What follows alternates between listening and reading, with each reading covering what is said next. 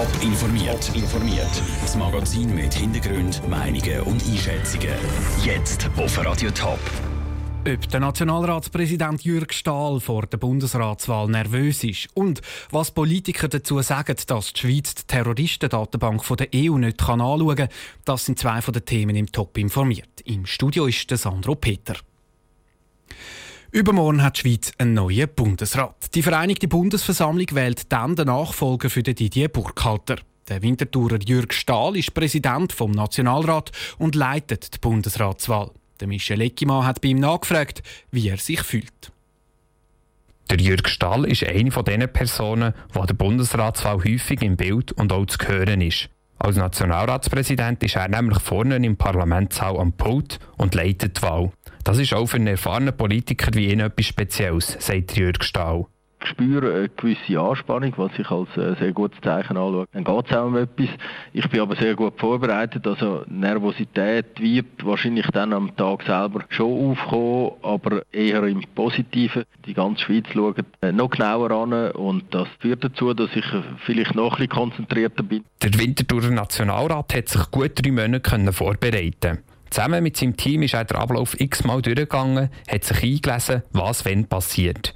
Zudem ist er vor zwei Jahren schon an der Wahl dabei und weiss, was auf ihn zukommt. Es ist ein Rummel, aber an und für sich ist es vom Ablauf her sehr klar. Die Reglemente sind klar, die Ausgangslage auch der Kandidierenden ist klar. Es ist nicht ein Tagesgeschäft wie andere politische Geschäfte, aber es ist nicht etwas Außergewöhnliches. Und doch ist es nicht ein Tag wie jeden anderen. Das sagt auch der Jürg Stahl. Der Nationalratspräsident weiß, dass er nicht alles beeinflussen kann. Ich weiß einfach, dass äh, wir gut vorbereitet sind, dass wir für die Eventualitäten gerüstet sind. Wir gehen davon aus, dass es so wie schon ganz, ganz viele Bundesratswahlen das auch wird mit der nötigen Würde und mit der nötigen Konzentriertheit durchgeführt werden können. Ganz zum Schluss vereidigt er sehr wahrscheinlich Isabelle Moret, der Pierre Modet oder der Ignacio Gassis zum neuen Bundesrat.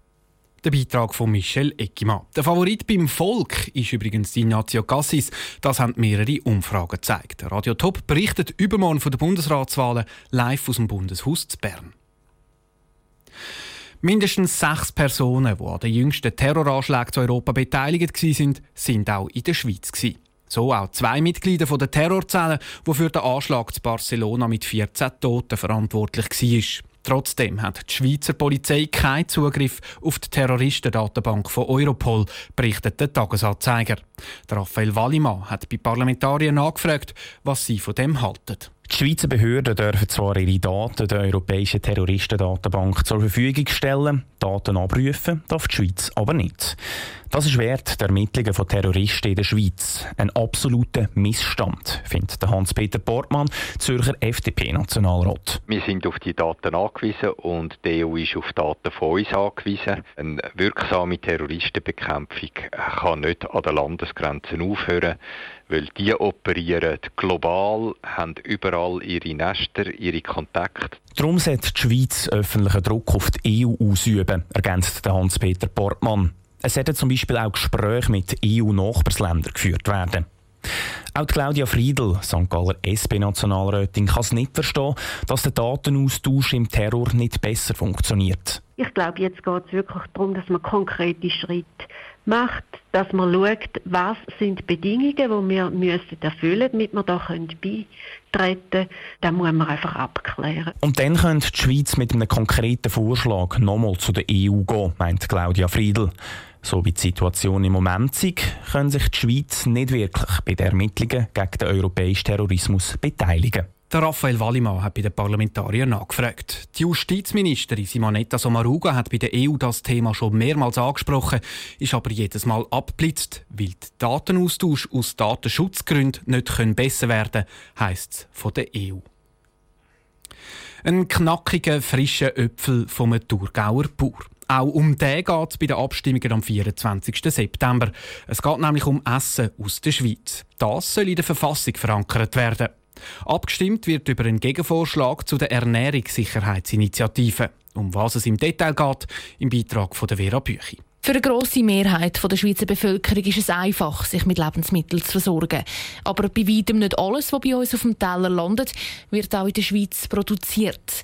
Der Präsident vom Bauernverband, Markus Ritter, sagt, Wir importieren etwa 40 Prozent der Lebensmittel, 60 Prozent können wir selber produzieren.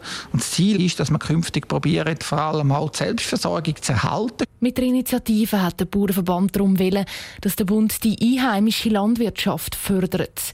Der Auftrag der fehle nämlich in der Bundesverfassung. Grundsätzlich ist es so, dass heute Ernährungssicherheit in der Verfassung nicht abgebildet ist. Es hat auch eine Locke in der Bundesverfassung. Nur die Schweiz unterstützt ihre Landwirtschaft jetzt schon, nämlich mit Subventionen und Direktzahlungen.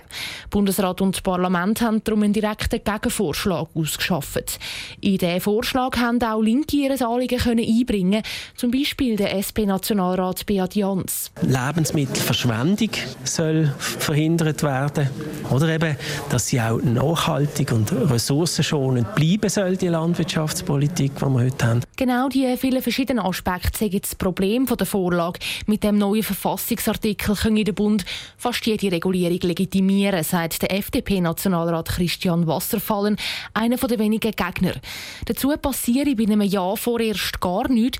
Das haben auch Bundesrat und Parlament so gesagt. Wenn man jetzt all diesen Beteuerungen zugelassen hat, dass es eben keine Konsequenzen so hat, dann muss man sich ernsthaft die Frage stellen, warum braucht es den Verfassungsartikel überhaupt? Wo ich bin jetzt zum Schluss gekommen, den braucht es so nicht. Aber natürlich hätte auch er prinzipiell nichts gegen eine sichere Lebensmittelversorgung.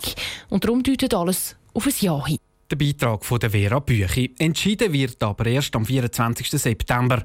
Radio Top berichtet am Abstimmungssonntag den ganzen Tag über Resultate und Hochrechnungen. Alle Informationen gibt es dann auch laufend auf toponline.ch. Top informiert, auch als Podcast. Mehr Informationen gibt es auf toponline.ch.